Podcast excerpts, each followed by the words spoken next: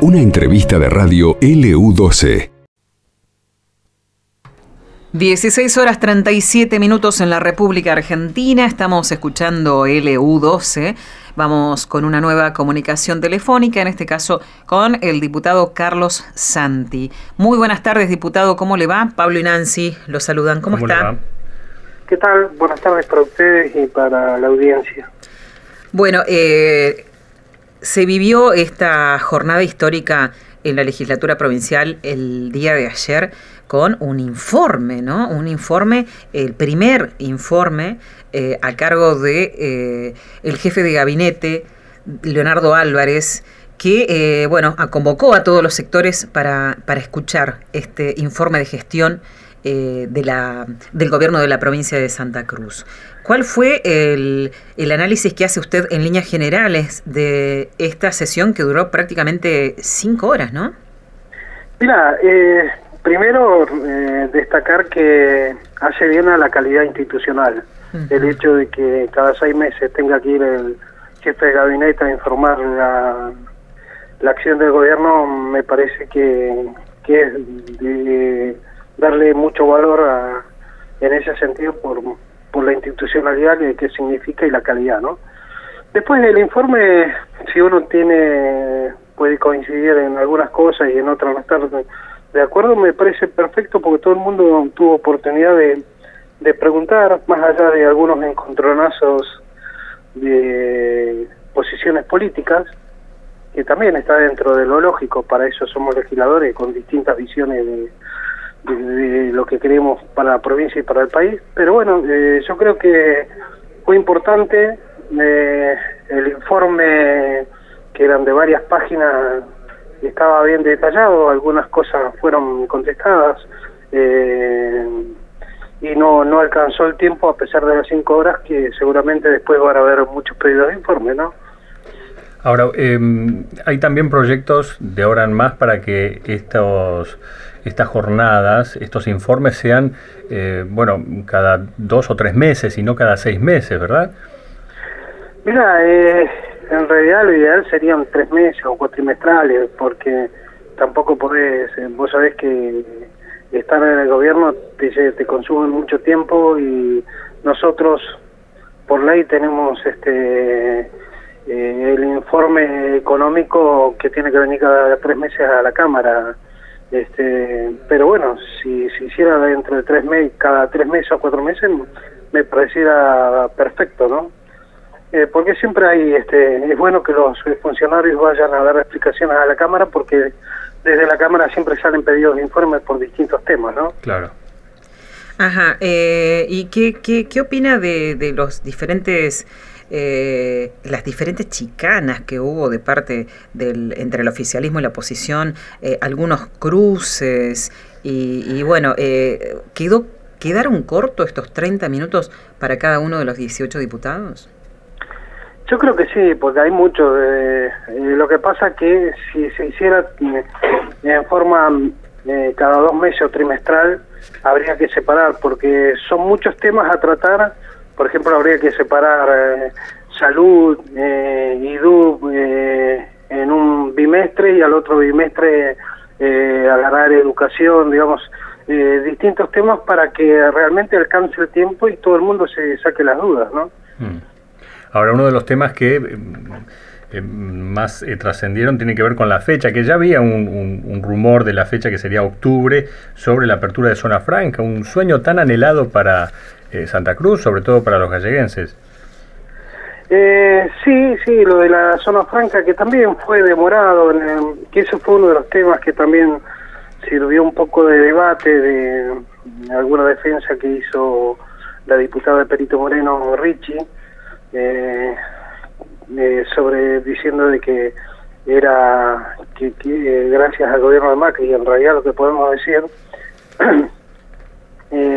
que se tardó esos cuatro años, eh, la provincia de Santa Cruz fue desconocida, ¿no? Y entonces es como igual que las represas, cuando ella sale a defender lo de la represa que fue en el 2015, sí es cierto, fue en el 2015 lo que yo la recordé, pero porque los acuerdos no, no son de un día para otro con el gobierno chino.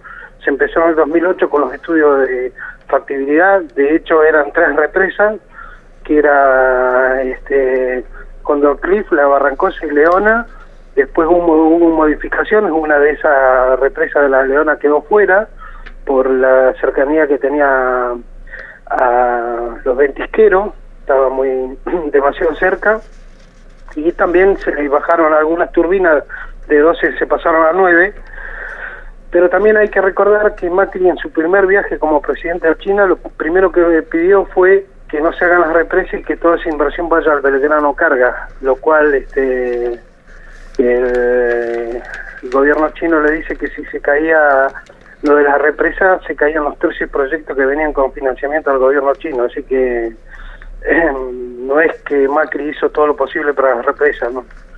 Eh, por eso también era necesario aclararlo, porque si uno no aclara pareciera que, que el gobierno de Macri hizo todo por Santa Cruz y no fue así. De hecho nos sacaron un 19% del presupuesto nacional cuando todo el mundo creció, todas las provincias crecieron con el presupuesto y Santa Cruz quedó bajo, ¿no? También se refirió Álvarez a, la deuda de la provincia, dijo que baja y sana, o sea, ¿qué tan saludable puede ser una deuda para un Estado provincial? Mira, cuando vos vas a, comparación de provincia a provincia, vos fíjate que los dos primeros eh, años de Alicia fueron eh, terribles del ahogo económico que hubo y en todo momento empujaban a que tomemos deudas en dólares como tomó Chubut. Hoy Chubut tiene una deuda imposible de pagarla, eh, por eso también los problemas económicos que está teniendo la provincia y nosotros la deuda es en pesos y dentro de todo con los recursos como para cumplir en, tiempo y forma.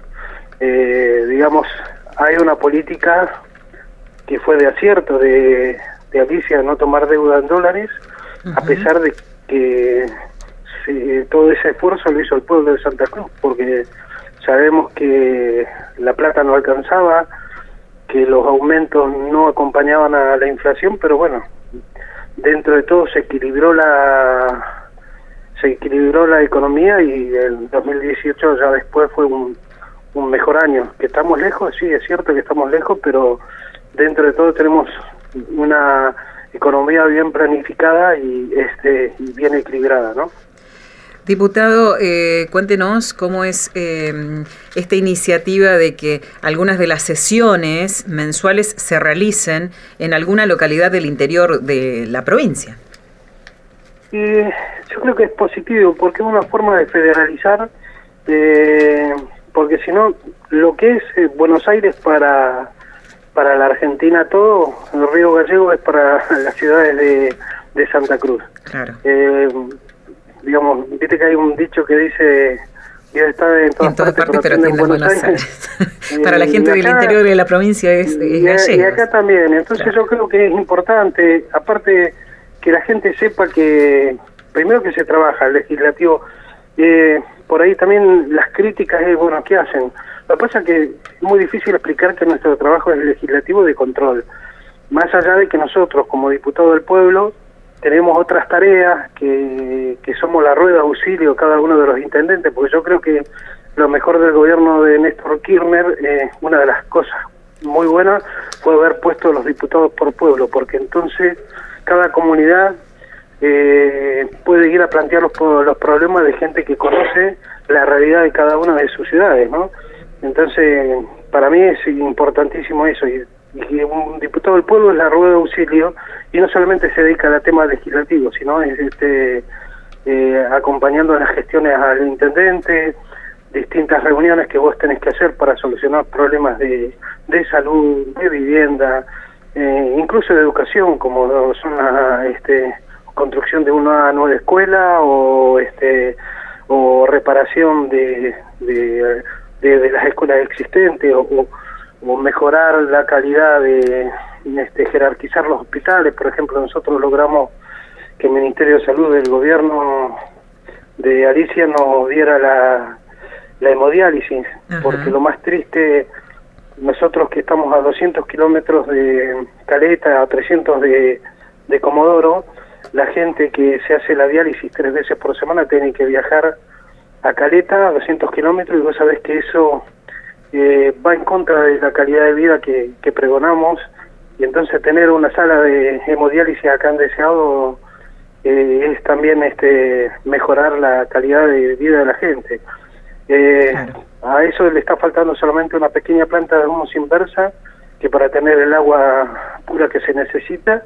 Y también estamos pidiendo, porque pasa lo mismo con la gente, los enfermos oncológicos que necesitan una quimioterapia que la tienen que ir a hacer, generalmente a Comodoro, 300 kilómetros, eh, no solamente por lo penoso de la enfermedad, sino es ir a lo mejor con un acompañante y también este sufrir todo, estar lejos de la familia y no es lo mismo hacerse un tratamiento dentro de tu ciudad donde vos volvés a tu casa y tenés la protección de los tuyos, el amor de los tuyos que ir a este viajar continuamente, salir este me ha, me ha pasado a mí, yo en un tiempo bueno, eh, yo tengo un solo riñón, ¿no? y me ha pasado a mí de ir a Caleta y, salir todo dolorido y volver este a deseado y con, con otra gente deseado, ¿no? que también iba por lo mismo para hacerse una hemodiálisis. Lo vivió en primera persona, diputado, claro. Claro, entonces esas cosas sirven y esas cosas también es, eh, son gestiones que tiene que hacer eh, un diputado junto a su intendente, ¿no? Claro. Diputado, en el informe de gestión, ¿alguna autocrítica que tenga que ver sobre todo con el tratamiento de la pandemia desde el, la gestión provincial? Mira, en el tema de la pandemia yo yo comparo lo que es deseado eh, porque cada uno habla eh, se hizo todo lo posible eh, vos sabés que esto el, virus fue nos va haciendo correr atrás de la pelota como pero creo que Santa Cruz este hizo las cosas bien. Yo sé que por ahí tomar decisiones, cuando uno está eh, en el gobierno tiene que tomar decisiones que no a todos los conforman. Si haces eh, restricciones horarias, va a haber un 50% que está de acuerdo y el otro 50% que no, pero uno tiene la, responsabilidad de tomar la decisión para lo mejor de, todos y, sabemos que nos van a conformar a todos. Eso es, eso es una realidad pero bueno, creo que se fueron tomando las decisiones que en su mayoría fueron acertadas. Este, nos pasaba acá a nosotros que en el POE local de tomar algunas decisiones que, que lógicamente tenía gente que estaba en contra, pero si vos tomabas una decisión distinta también ibas a tener gente en contra del otro lado. Por lo tanto, eh, nos eligieron para gobernar y para tomar las decisiones. Y las decisiones son, eh, hay que tomarlas sabiendo que es como entrar en la cancha donde vos vas a tener gente que te aplaude y otra gente que te va a insultar, mm. pero bueno, eh, se trata, uno trata de tomar las decisiones en, en, favor de una gran mayoría, ¿no? Es que uno se puede equivocar, es lógico, pero creo que hubo más aciertos que errores. Claro, diputado, como siempre, muy amable, gracias. Mm, muy amable. No, gracias a ustedes por llamar.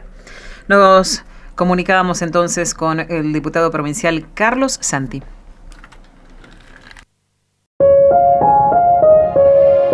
Esto pasó en LU12, AM680 y FM Láser 92.9.